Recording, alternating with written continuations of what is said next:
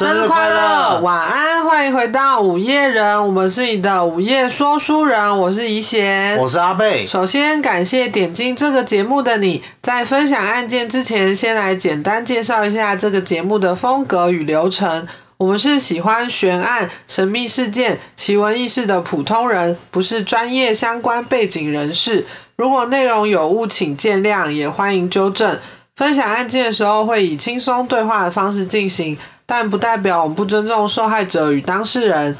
本节目内容大部分涉及血腥暴力、性侵、虐待、杀害、邪教等议题。如果对这类话题感到不适，或曾有过相关创伤，建议停止收听。我们的节目流程是简介、案件、讨论，然后闲聊。如果你还喜欢这样的风格的话，欢迎你继续听下去喽。好，今天的标题跟内容是有点不一样呢。没错，今天的音乐非常的诡谲，很恐怖，对，有一种阴森的感觉。因为就是最近那个暑假快到了，夏很热对，嗯，然后所以，所以我们想说做这个新单元叫做，午夜怪谈，没错，那这本书是什么这本书？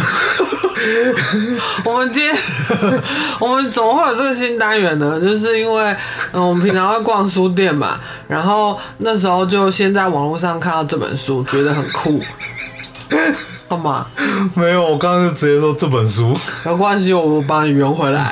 反正先在网络上看到这本书，这本书是一个叫山木大云的人写的，他是一个日本的高僧，就是一个寺庙的法师。嗯然后因为他从事这个职业，所以他常常会经历很多怪事嘛。对，然后他就把这些故事汇集，变成呃写成《京都怪奇谈》这本书。对，那这个怪奇谈就是里面有记录了他很多就是嗯他遇到的状况，就对了，嗯，然后也有可能是别人委托他的事，或者是别人讲给他听的事情。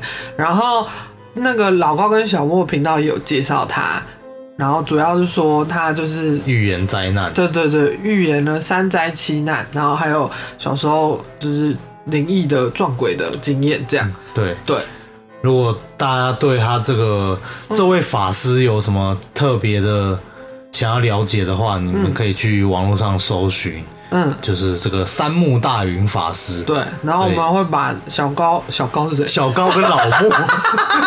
的那一集连接放在资讯栏。好，那我们哎，没有没有，你要先讲。哦对，这本《京都怪奇谈》呢，它总共有呃六个章节，嗯那里面就每个章节里面都有不同的就是小故事这样。嗯那我们就挑了其中几个章节的其中四篇，嗯，就是来跟大家分享。对。对，那我们就开始进入正题喽。好，今天是阿贝主讲哦。对，阿贝出道作没有出道作，我上次好像有念过什么。没有？你没有念过？我没有念过我们后来没有采用那个版本。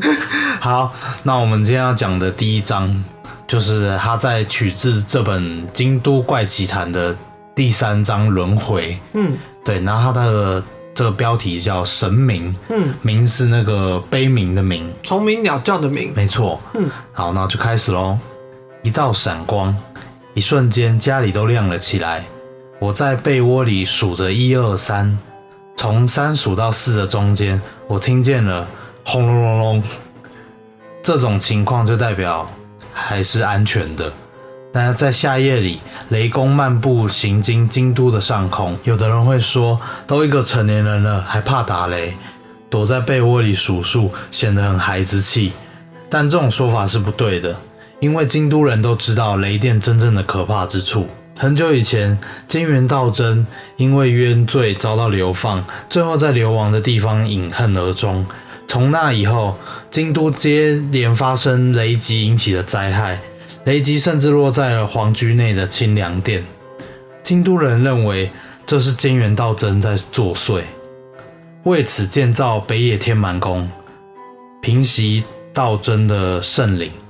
所以那个北野天满宫就是因为嗯这个而而盖的，而哦建建立的。嗯雷的汉字写作神明，自古以来认为雷是神明发出的声响就对了。解释到这里，大家应该能够理解我在被窝里数数的理由了吧？供奉菅原道真圣灵的北野天满宫，每个月的二十五日都会举办元日的活动，设有摊贩和古董市场。我很喜欢古董市场，每个月都会去逛逛。所以接下来我想聊聊关于神明的故事，就是那个嗯那个名悲鸣的鸣啊，嗯嗯对，然后打雷和神没有关系，虽然有人会这么说，其实不然，神明是真正存在的。故事地点是京都的偏僻乡村，村里的年轻人为了找工作搬到城市，老人们也都跟着迁居到孩子们的旁边、身边呢、哦，没关系，就一起嘛。随着人口不但外流，不但外流，我 在一直吃螺丝是怎样？现在是你的出道作嘛。随着人口不断外流，几乎没有人居住了。接到这么一件人口稀少的村庄委托后，我决定前往这个村庄留宿，开着寺庙的车出发去了村庄。时间是下午的两点。这一天烈日当头，炎热到蝉都可能直接死在车里，好像很热。为什么蝉要死在车里他？形容的很有画面，对啊，蝉不知道在树上，为什么在车里？可是哎、对啊，他是没有开开，他是开车窗，然后哦，他我他是应该是个譬喻法。哦，对好好，然后当然，我的爱车上有空调，却不晓得为什么完全不凉。也许在漫长的山路努力奔驰的爱车已经顾不上车内的温度了吧？我把它当做修行，就这样过了三个小时。大约在下午五点，我总算抵达了村庄。村庄四面环山，聚落位于山谷里。虽然不知道有没有人居住，但山坡上有七八栋看起来不那么老的旧的房子，其中一户人家就是这次委托人的房子。我一边看门牌，一边爬斜坡，看到一半，不是看到 开到一半，开到一半，一名上了年纪的男子从其中一户人家走出来，向我招招手，有脚也有影子，毫无疑问，他是个活生生的人。我打开车窗喊了一声：“是山上先生吗？”然后劳烦您大老远的跑一趟，就是山上先生说，他深深一鞠躬，就像慢动作一样，一一下车，发现车外还挺凉快的。山上先生的家是一栋有些老旧的两层大宅邸，嗯，如果摆在城市里，就是相当富有的人呃所居住的那种豪宅。嗯嗯，旁边还盖了一间仓库。然后进屋后，他带着我到了一间二十铁榻榻米宽的大和室。他说：“请用茶。”他端上一杯冰凉的茶，我喝着茶，问起了一件很好奇的事，一直很好奇。嗯，对，山上先生是一个是一个人住在这间房子里吗？他说：“哎呀，那人去年在这边过世了，我现在和儿子媳妇一起住在大阪。今天我也是久违的回到这里。”他说话的语气缓慢到可能会让性急的人觉得很不耐烦。这他说这样哦，我我说这样啊，嗯，法师先生今晚就留在这里好好睡一觉吧。啊，然后那个法师就是说：“咦，那山上先生你呢？”然后山上先生就说：“我会叫原本住在这附近的居民，明天早上再过来接您。饭菜都准备好了，请您慢慢吃。”这样，嗯他说完便从里面端出了扇台。嗯，这个意思是现在村庄里没有人居住吗？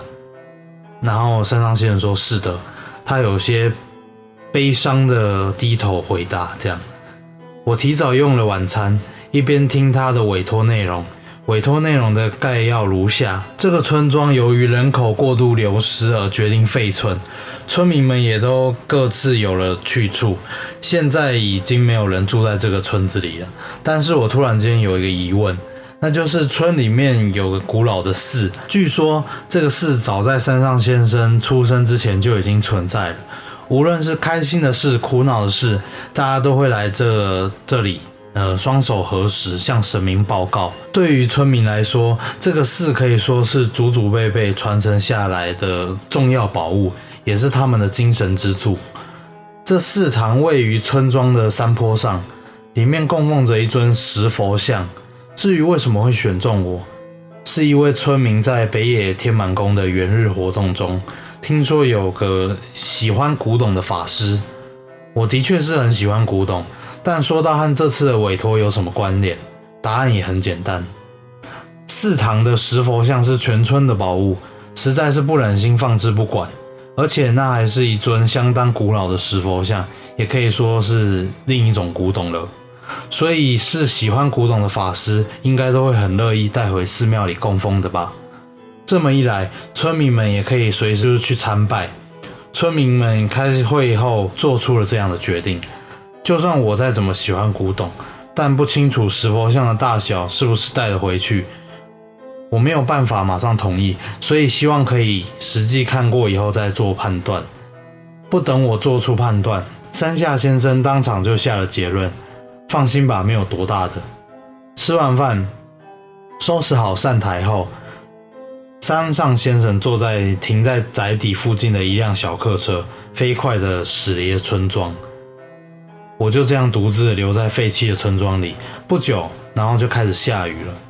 我听说山上的天气变化多端，果真如此，雨势越来越大。我本来想打开电视解解闷，可是房子里没有电视。然后我害怕的事情就发生了，一道亮光，夜空冒出闪亮的光。片刻后，酷似低鸣的声音，轰隆隆隆隆隆的响起。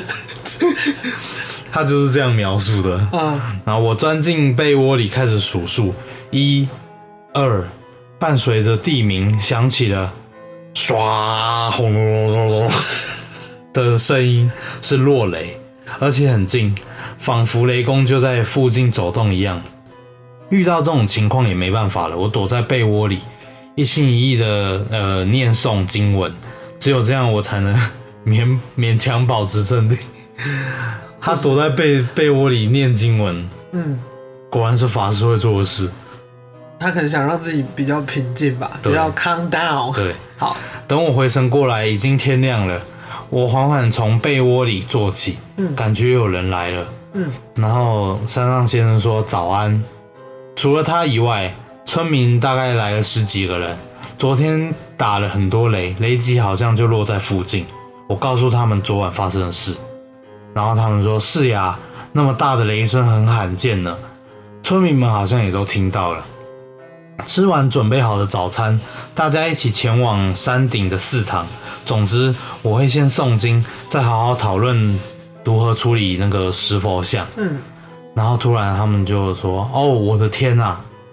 来到寺堂附近时，几位村民发现了异样。嗯，寺堂损坏了，昨晚的落雷似乎击中了这座寺堂。嗯，移开寺堂倒塌的残骸时，底下露出了石佛像的头部。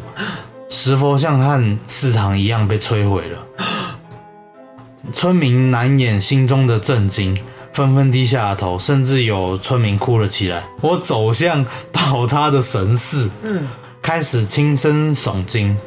多年以来，守护村庄的石佛像已经结束他的职责，在废村的同时回到天上了。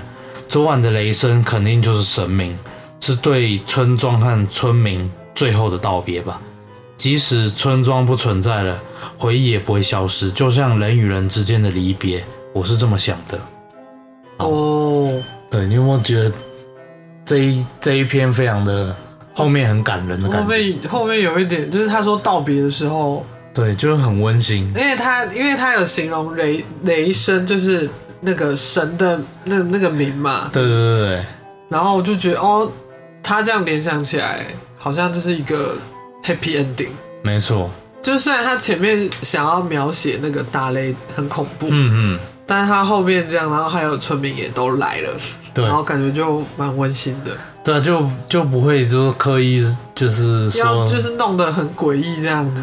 对啊，因为我一开始看这一篇的时候，嗯，我以为它就是什么石像毁被毁了，然后可能是里面有什么邪灵就是封印的东西跑出来啊，怎样，的？或者是对，就像你说，封印东西跑出来，可是我蛮疑惑，就是为什么山上先生就是不在那边留宿啊？他人都已经来了，嗯就可能觉得没地方住之类的。可是他那个宅邸很大、啊，嗯，而且他请人家来，人家是客人，你通常因为客人人生地不熟，他如果半夜想要干嘛，他也找不到人啊。或是他晚上有事之类的。哦，我就山上先生，对山上先生要 party 是不是 要去那个居酒屋。之类的？对啊，我就想想说，他们不是很敬这种宾主的这种就是礼仪吗？所以我听到那边，我听到那边，我以为是哦，可能这边有闹鬼或怎样，嗯所以他必须留法师自己在这。没错，结果也不是，他只是想要去，就是做自己的事情。对我一开始听也是以为他要把我们带到一些嗯，越来越恐怖的对，想说他是不是这地方边这边有怎么样，所以他他们跟这个村民也不敢要自己住在这里这样子。然后就是他们其实这本书，你每看一个篇章，嗯，看完就会觉得哦，就是你其实也没有那么恐怖，就是嗯很温馨。有时候过于恐怖，就是我们自己把它幻想的好像会很对啊，对啊，而且其实这个法师他有说，他一直到处讲这个，但是他是有教育意义的嘛。没错。然后他也因为这样上很多电视什么的，但是大部分人都会批评他说。哦，就怪力乱神啊！你在那边制造恐慌，但是这个法师的意思是，他希望大家记得这些故事，对。因为如果你觉得人一旦死了，什么都没有了，就是连鬼魂什么都没有，你会打乱整个呃我们对于先人的一些尊敬，或者是嗯，你要崇尚大自，哎、不是崇尚大自然，就是你要敬畏鬼神，对。然后你才可以就是活得比较自治吗？对，我觉得人就是要有一些假想敌，这对，或是一些些信仰信仰。对对对其实信仰其实它有它存在的必要。对对对对，然后就应该说也是可以顺便约制约束人类。对对，他他其实就是这个意思。对他觉得大家还嗯还是要记得，嗯、要敬畏善事，对，敬畏一些未知的东西，嗯，然后就活得正正当当。要向善啦。对对对，他主要一直是这样，他没有想要怪力乱神。嗯，那我们要接下来第二个故事吗？对。那我们接下来要讲这个是第二篇篇章，它叫怨灵，嗯，然后它的其中一一段。它的这个故事叫叫做赎罪。嗯，好，好，二十岁的时候，他杀过人。在过去的十年里，他意识到自己的罪孽很重，每一天都在深切的后悔和忏悔中度过。最后，他终于履行完自己的法律责任。出狱后，他认识了一名女子，结婚成家，不久孩子也出生了。我真的有资格过这么幸福的生活吗？他总是如此的自问，但他认为自己有责任让家人幸福，并没有向家人细说自己过去的罪行，因为他感到害怕，不想破坏问个未来的幸福。这样，岁月过得似乎比在监狱更快。他的儿子即将迎来五岁的生日，跟蜡笔小新一样。永远的五岁。那天晚上，一家三口一起庆祝了简单的幸福的生日。这样，睡前他走到儿童的房间，看看孩子的睡脸，看孩子睡得又香又甜，对他来说是最幸福的时刻。就在他想蹭一蹭孩子的脸而凑上前时，孩子突然用粗厚的嗓音说道：“eyebrow。”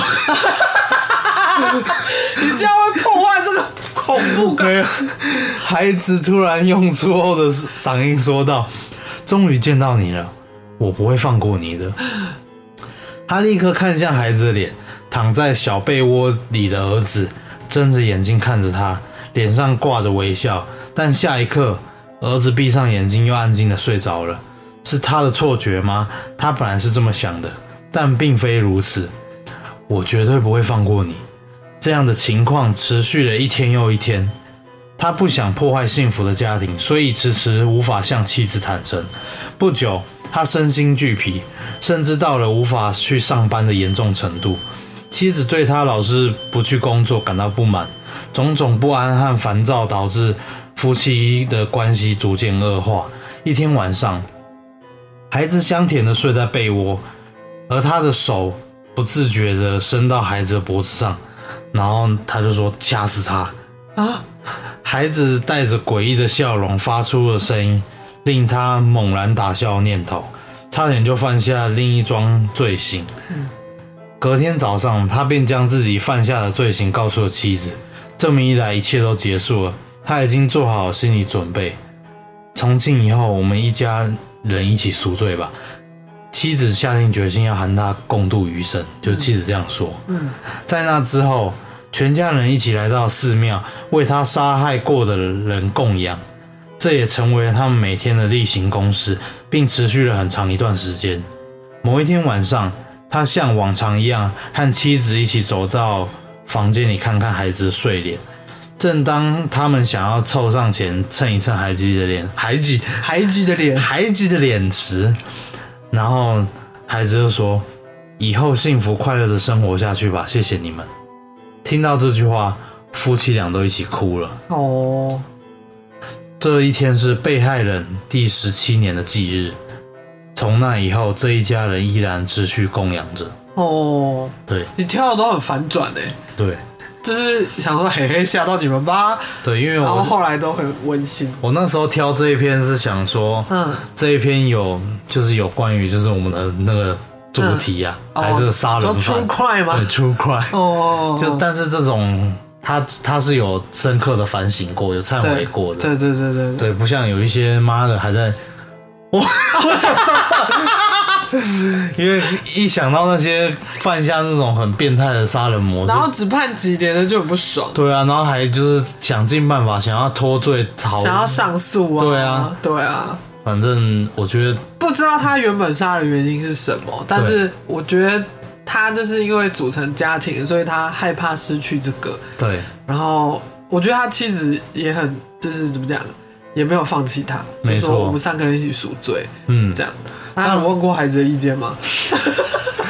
结果孩子其实是精神分裂的，孩子可能说梦话，对啊，然后精神分裂，对啊。自己可能在你看蜡笔小新什么鬼都说得出来。呃大姐姐，反正我觉得，虽然嗯。呃他有杀人，嗯。杀人是很不可取，嗯，但是至少他有一个，他可以忏悔，对。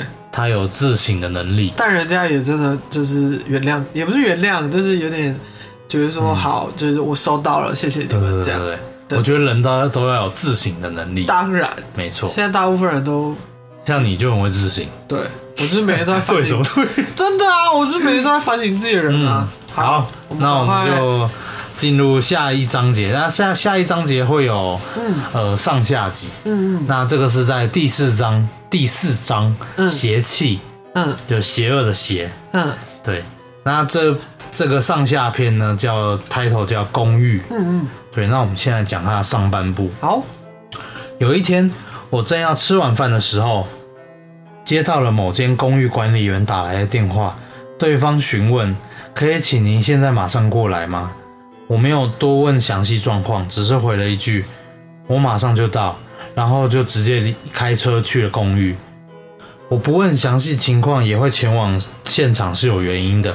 以前同一家公寓管理员联系过我，抵达公寓的时候，警方都在，而房间里躺着一具自杀的尸体。在某些情况下，像是明确认定是自杀的时候，可以先让僧侣诵完经，警方再进行详细的调查。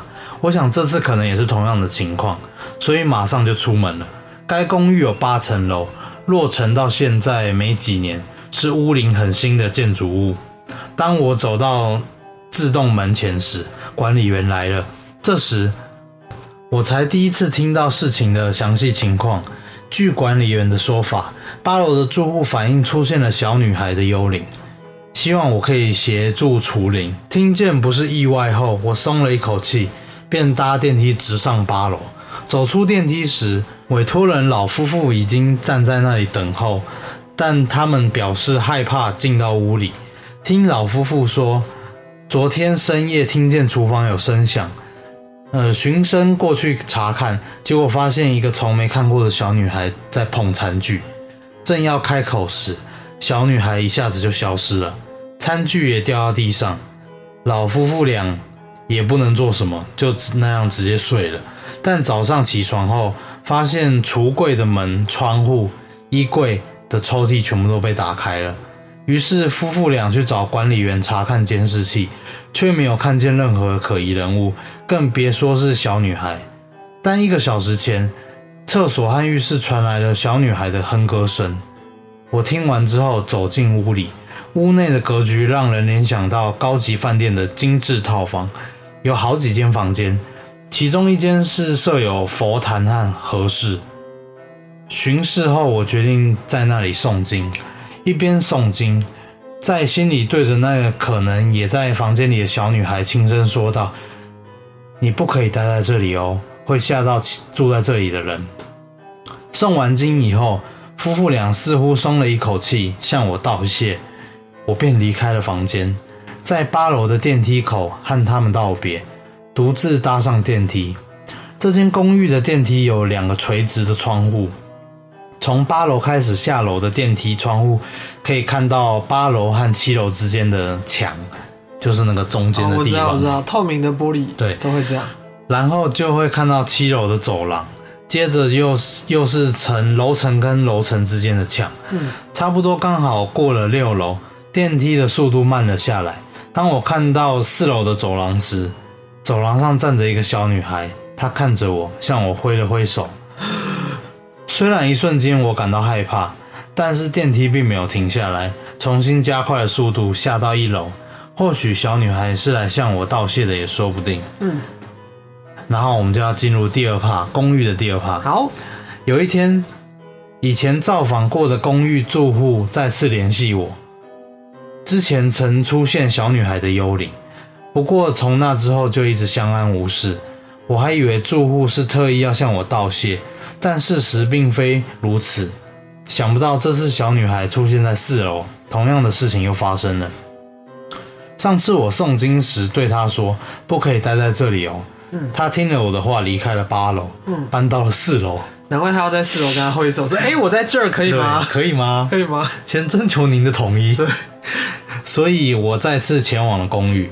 这次我来到四楼，在那里诵经。然后他说：“嗯，那我是要去哪里？” 没有，他说这次我诵经时，心中也祈祷小女孩能成佛。嗯，但仅靠一次的诵经供养是很难让迷途的幽灵成佛的。嗯，如果比喻成人类，就像那些充满迷茫或苦恼的人，很难只靠一次建议就完成，就是完全拯救他们这样。嗯尽管我这么想，还是诚心祈祷他能够成佛并完成诵经。回程的路上，我独自搭上电梯，我不太敢从电梯的窗户往外看，所以我一直低着头。接着，电梯的速度慢了下来，就像开始运行的样子。或许是有人要搭电梯，又或许是小女孩要来挥手。电梯门停，电梯门停下来，门开了，没有人进电梯。我看向电梯上方的楼层显示，显示的是一楼。我心里正在想，太好了，并打算下电梯时，目光顺势投向一旁的液晶荧幕，霎时愣住了。液晶荧幕的画面映出我的背影，还有个小女孩紧紧地贴在我的背后。一瞬间，恐惧笼罩了我，但我觉得不能就这样放任不管，于是我转身说：“跟我去寺庙吧。”却没有人站在那里。开车回寺庙的路上，我一直在想，不晓得那孩子去了哪里，不晓得他有没有顺利成佛。开着开着，就在我把车开进停车场时，看了一眼后视镜、后照镜啊，嗯嗯发现那个小女孩就坐在后座上。嗯当下，与其说是恐惧，不如说我感到的是安心。嗯她果然没办法成佛，就跟着我来寺庙了。从那天起，常有一些信徒会问我，那个在墓地玩耍的小孩、小女孩是谁啊？或是加油站的员工会朝朝着那个后座挥挥手，并说：“哎，你女儿好可爱啊！” 晚上也时不时会听到小孩子的脚步声。现在他似乎很喜欢这座寺庙。现在天天诵经的过程中，我也还是持续供养小女孩，祈祷有一天她能成佛。脚步声终终会有消失的那一天。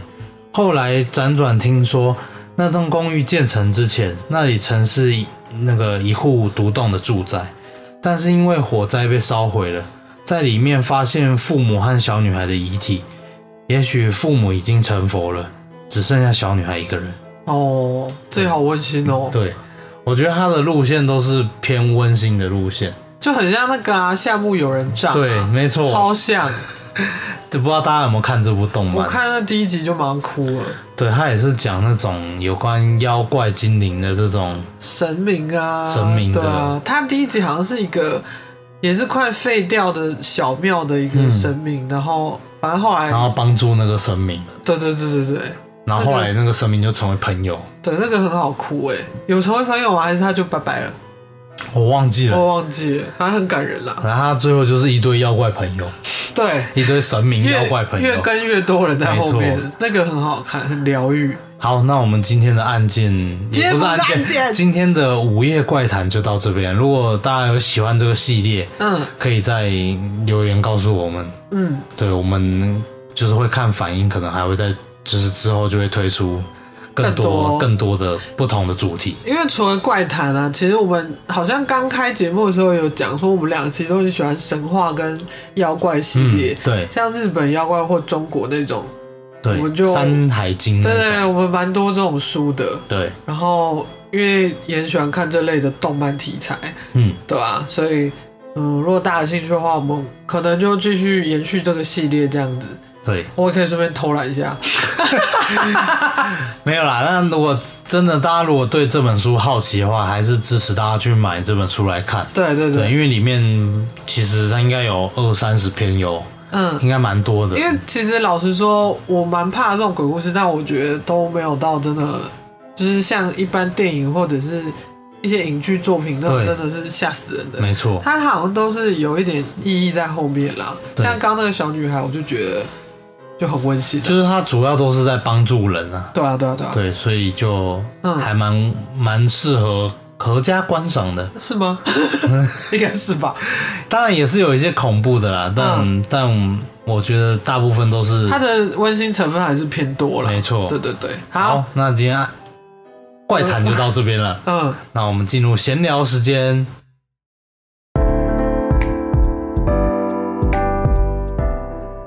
好，那你有什么灵异的经验吗？嗯，我的灵异经验哦，嗯。也不算灵异啊，就是在高中的时候，嗯。就是有一个同班同学，然后他是，呃，他家是拜那个妈祖的，哦，然后家里他就是有供奉很多哦，他们家自己有大妈、，小妈，就是很多妈，你知道妈祖很多个，嗯。就是还有黑黑面的嗯那种，嗯。对，然后他就是很多，然后他跟我说，他从小就是很喜欢就是有关宫庙的文化，文化，对，像我们小时候不是会画那个嗯，涂鸦本吗？对，就是我们会会画，比如说那时候红的什么皮美卡少女丘、战士，皮卡丘，然后对，然后美少女战士这种之类的图图画本，嗯。但他会去买那种就是宫庙的佛像、神像的那种，有出这种吗？有啊，就他就说有，嗯，他是很小时候就很喜欢画这种东西，然后他说他只要有做坏事，嗯，就是晚上睡觉一定会被做梦会被妈祖揍屁股，啊，会被打屁股。他是拿什么东西打他？我是不知道他拿什么，他就是跟我说他会被揍，嗯。就是 就是只要他学坏或皮的乖时候。皮的时候就会被揍。哼，对，就是可能就是叫他不要做坏事之类的。嗯嗯然后到高中有一天，就是可能那时候在大家都处于一个叛逆期的状嗯，态，对对，那他就是跟他家人吵架，嗯，他妈妈吵架，然后他就想要离家出走。哦，然后离家出走，因为他也没什么地方去嘛，哼他就是说可能想要借住我们同学家，嗯，借住个一一个晚上、两个晚上这样子，好短的离家出走，也不确定他到底要住多久，因为那时候在气头上嘛。哦，然后他就是回家收东西，然后吵一吵，然后就跑出来这样子。然后那时候我记得我没有骑摩托车，他有骑摩托车。对，因为那时候我没有满十八岁了，是可以骑车的。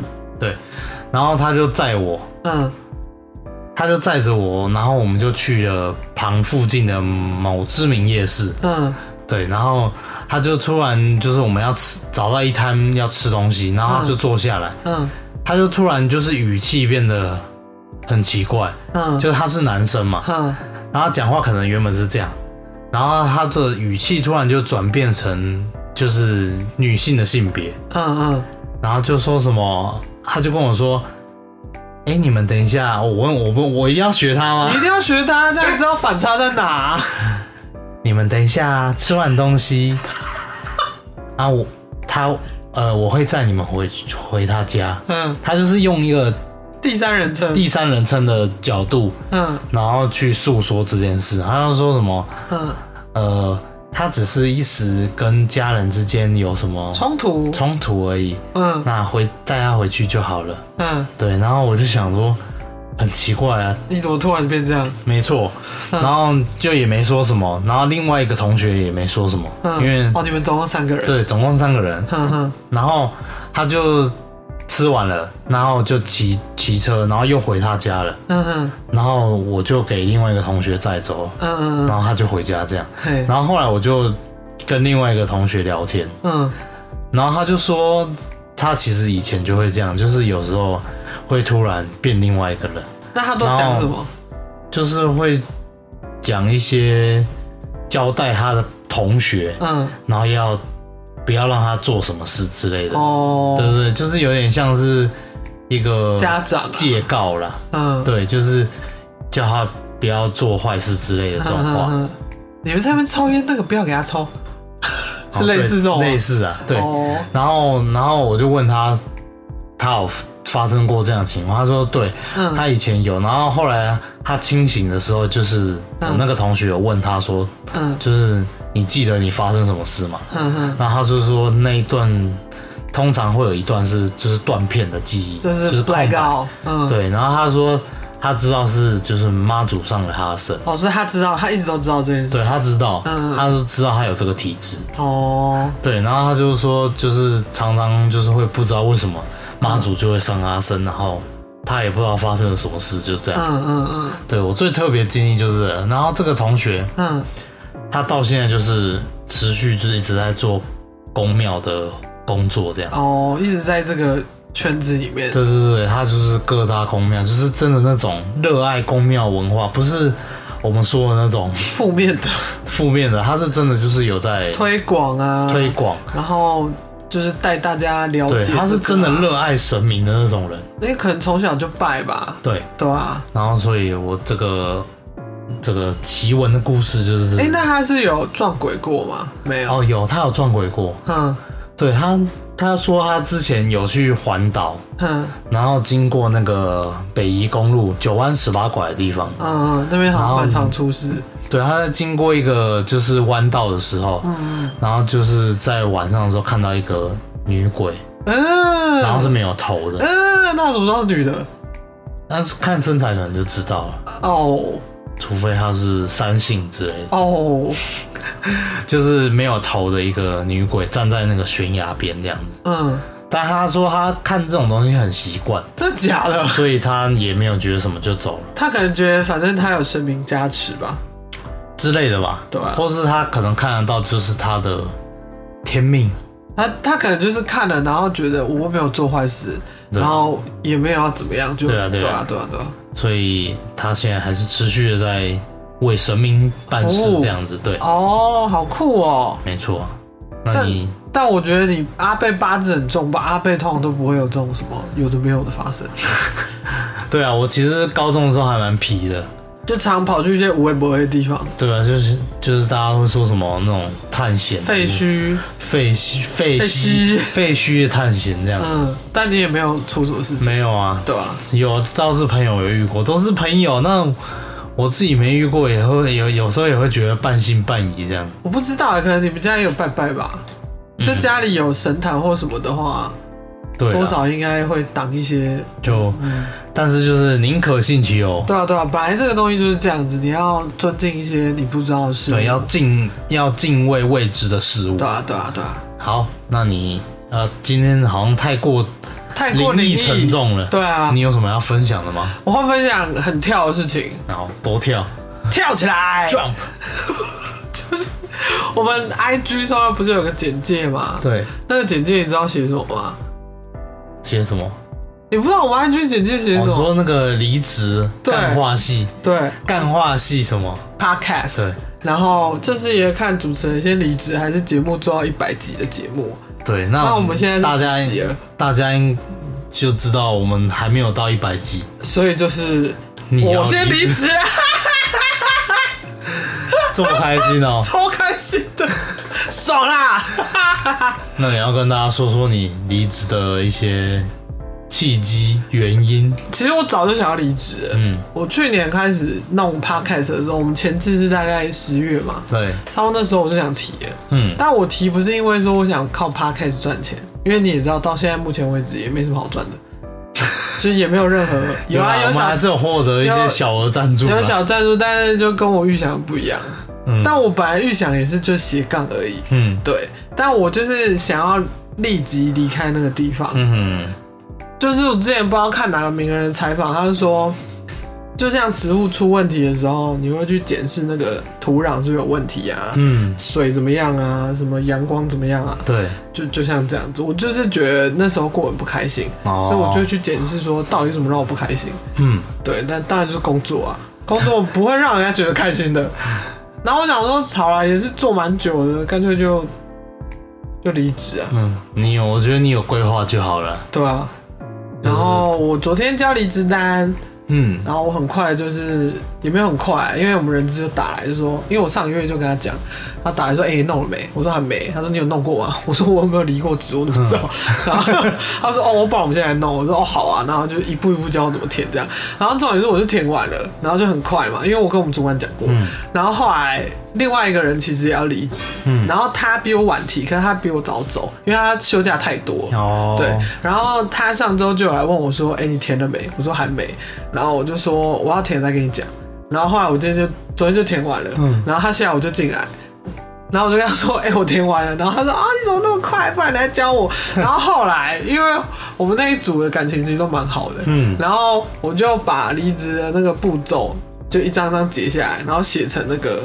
就是第一步你要先怎么样怎么样，第二步怎么样哦然后我就把它 mail，然后副本给超多人，啊，你怎么这样？然后他们都说他们收到要把那封信置顶，哦，就一进那个信箱就看到这个东西。那你之后离职有什么规划吗？就先耍废再说。没有啊，当然是有别的规划啊。然后，嗯，因为现阶段可能我不知道，因为在这个圈子里面有点久了，嗯，想要做看别的东西。哦我觉得对于就是一个大龄要转职这件事情，我高龄，对，就有点恐慌。但我觉得如果不再这么做的话，我只会过得更不开心而已。对啊，差不多年纪是该到了要那个定下来，定下来要稳定的时候对了。对对对，对啊，当然我有规划是最重要的。没错。之后如果有什么发展，再跟大家说好了。对啊，对啊，就这样。就我就专心做 podcast。应该我不知道哎、因为这个也要你配合我，你知道吗？不是说我现在空闲了，我就可以一直做，因为我们节目是两个人。对啊，你可能啊你可能你可以多开发一点你个人的单元。不要啊，大家就想看我们在那边屁话啊。没有啊，搞不好就是你比较有时间，你就可以开发很多各种主题的单元。没有，我想要跟着你一起。好了，给你跟嗯，啊，你觉得你刚刚讲的那个怎么样？哪个怎么样？就是你对于初次挑战这个念稿，念稿，嗯，我觉得很卡哎、因为因为就是平常我们没有什么朗诵的机就是会，对，有时候你就是要认真做一件事的时候，嗯，你就会过于专注，哦，我知道，我知。道，对对，有时候可能你正在那个情绪里，对，然后平常没事就是没你怎么样念都不会错。哦，是因为你现在已知你正在被录影，所以你会特别紧张，也不是紧张，就是特别会想说啊谨慎，不要出错。就是我要把它念对。可是你平常看书的时候，就会觉得啊啊，就是我在看书啊。这个就随便看这样。对啊，对啊，对。就平常看书的时候就是会比较顺，嗯，对。但是刚刚就是念一个很多会卡词不，会啦，我觉得还不错啊。那是因为有剪辑过。没有，因为它有些其实字嗯它一行一行的字，嗯，但是它换到隔壁行的时候，它可能词会断掉。哦，然后你要稍微找一下，对，你要马上衔接过去，就会可能顿一下，顿一下这样。对对对对对对对。对，所以还在习惯当中不中。会啊，我觉得你很棒啊，你很棒，赞。没互推。没有，我想讲那个，我上次听那个故弄玄虚，嗯有一集他们是请一个住在纽约的来宾，十五岁就去住，New York。纽约，然后呢？然后那个女生叫 Kate，嗯然后我后来听一听，我就觉得超有共鸣。不是说住国外这件事情，是身材焦虑这件事情。哦，因为他中间就有一段讲到说，呃，文化差异嘛，对，然后，呃，说台湾人可能比较习惯，就是呃碰到面的时候会先用外观来讲一些什么，对，然后在美国的话比较不会，也不是不会，就是会，但是会讲好的，哦，我就是精简一下，就是嗯。亚洲人可能比较啊，不是不是亚洲人，台湾人可能比较会说嗯，负面的，嗯，跟正面的可能是五十五十，对，然后国外的可能八九十都是好的，好的，对，就算他负面的也会把他说的很委婉，对对对对对对对，對就是呃，然后我就觉得很有共鸣，嗯，因为之前有一阵子变胖，对，然后我们家附近邻居一看我就说妹妹你又变胖了，喜嘞。喜嘞。就是讲他这种话，他们可以就是非常的自然，然后就是不管旁边有没有人，然后远远的当着你面就讲这句话。对啊，我也不是说 care 旁边人怎么样，因为他可能不知道我以前长怎样，但我就会觉得说，你也我没礼貌，不是我变胖，难道我不知道吗？我不知道自己变胖吗？我还要你提醒我啊！我就是我已经知道我自己变胖很不爽了，就是想办法要减肥。然后你又再跟我讲一次，你这样只会增加我的不爽而已，也不会有任何帮助。你懂我意思吗？然后我妈也很喜欢这样，就久久看我一次就会说：“啊，你又变胖了。”然后不然就是亲戚看我说：“哎、你们是不是有了什么？”然后我想说：“干你屁事啊！” 就是反正他讲到那一段的时候，他说：“呃，他要回台湾的时候会可能好几天都只喝果嗯。果汁，然后因为怕回来的时候又被说什么这样，我觉得这个是一个很不 OK 的事情耶，因为你不能用胖瘦来定义一个人好不好啊，嗯。你知道吗？就是胖的人也有他漂亮的地方啊，对啊，对啊，就是这样，就是你那天还说渡边直美就是胖的漂亮。的，对啊，我就觉得她很会穿衣服，很会化妆，嗯。很怎么样，她自己这样开心，她就是很漂亮，我不觉得她怎么样，对啊，就这种哦，我就觉得。的确，她这样讲完，我的确有时候想到一些久久没见的一些场合或什么的，啊，不管是朋友还是什么，他们可能想要表达关心，但是都会不小心变成，哎、你头发怎么了？然后我姐就很喜欢这样子，我姐很喜欢批评，就是我的穿着跟打扮，嗯她就会说你头发怎么剪这样？然后说你的眉毛一高一低，这口红颜色不适合你，就这种的，然后衣服穿这样好丑，嗯，很爱用自己的审美去批评别人，去加在别人身上，没错。对对对，就这样，然后我觉得不管胖瘦啦，我觉得就是一个最基本的尊重的问题，对啊对啊。就你有没有在尊重别人？对啊。就像你认识一个陌生人，你也不会直接跟他说什么哦，你好胖哦，你怎样？嗯你长得好丑。对对，是超怪的，对啊，你就算觉得长得他丑，你也不应该说出来。就是人家不知道自己长得丑啊，对啊，嗯这句话，对 对啊，没有有些有些帅哥美女还是会觉得自己长得很哦不 OK 是不是？，对，或是有些就是可能嗯在别人眼中觉得其貌不扬人，嗯，然后但他们还是觉得自己长得很完美，我觉得那样很好、对啊。对啊，就是各有各的好了，嗯。就你没必要去践踏别人的对啊，我觉得本来外表就是一个很主观的东西。对。对对，而且其实它会随着年龄改变，你知道吗？就是大家应该要 focus 在自己里面的东西，没错，你老了都嘛长得一样，都是老人，都是老人啊，对啊，除非你就是很注重什么保养之类的。我觉得那也没差，这是你的生活方式，没错我觉得大家要怎样都无所谓，不要去攻击别人就好。但我觉得很多人就会就是用外观，嗯，然后对你产生一些主观意识。哦，哎、我好像有听过，哎，就是我有一些漂亮的朋友，嗯，然后其实他们都交往的经验不多，但是旁边的人会觉得，哎、他们好像经验很丰富。就是因为他们吃很开的感觉。就是因为可能可能长得比较出色出众，对对对对对，然后就会被误会说，哦，他们好像，呃，比较会玩或什么，但其实也没有。但因为我觉得就是人一开始不认识陌生就别人嘛，嗯所以一开始一定会从外观去对看他大概以自己的经验去看大概嗯他是会哪一种人这样。对对对对对，通常都会这样。就是譬如说你看到什么穿衣服那种荷叶边的 陈大件之类的，嗯你就会先入为主，觉得他可能是什么族群之类的。对对对对对，我觉得这都是不好的一些刻板印象。对啊对啊就他搞不好内心就不是这样的人。对啊，对，好啦，那今天差不多。差不多这集就要到这边啦。好，希望大家还喜欢就是这集午夜怪谈的内容。那对如果喜欢的话，记得帮我们按赞、订阅、小铃铛。啊，那个不是 YouTube 吗？对啊，我们有 YouTube。好，喜欢我们节目的话，欢迎关注、订阅、五星评论。想看更多日常影集、电影、书籍、漫画推坑，可以追踪我们的 IG 无限期征求投稿，你也分享各种故事。你说念烦了，无限期征求投稿，分享你的各种故事，那就先这样喽。我是怡贤，我是阿贝，我们下次见拜拜拜拜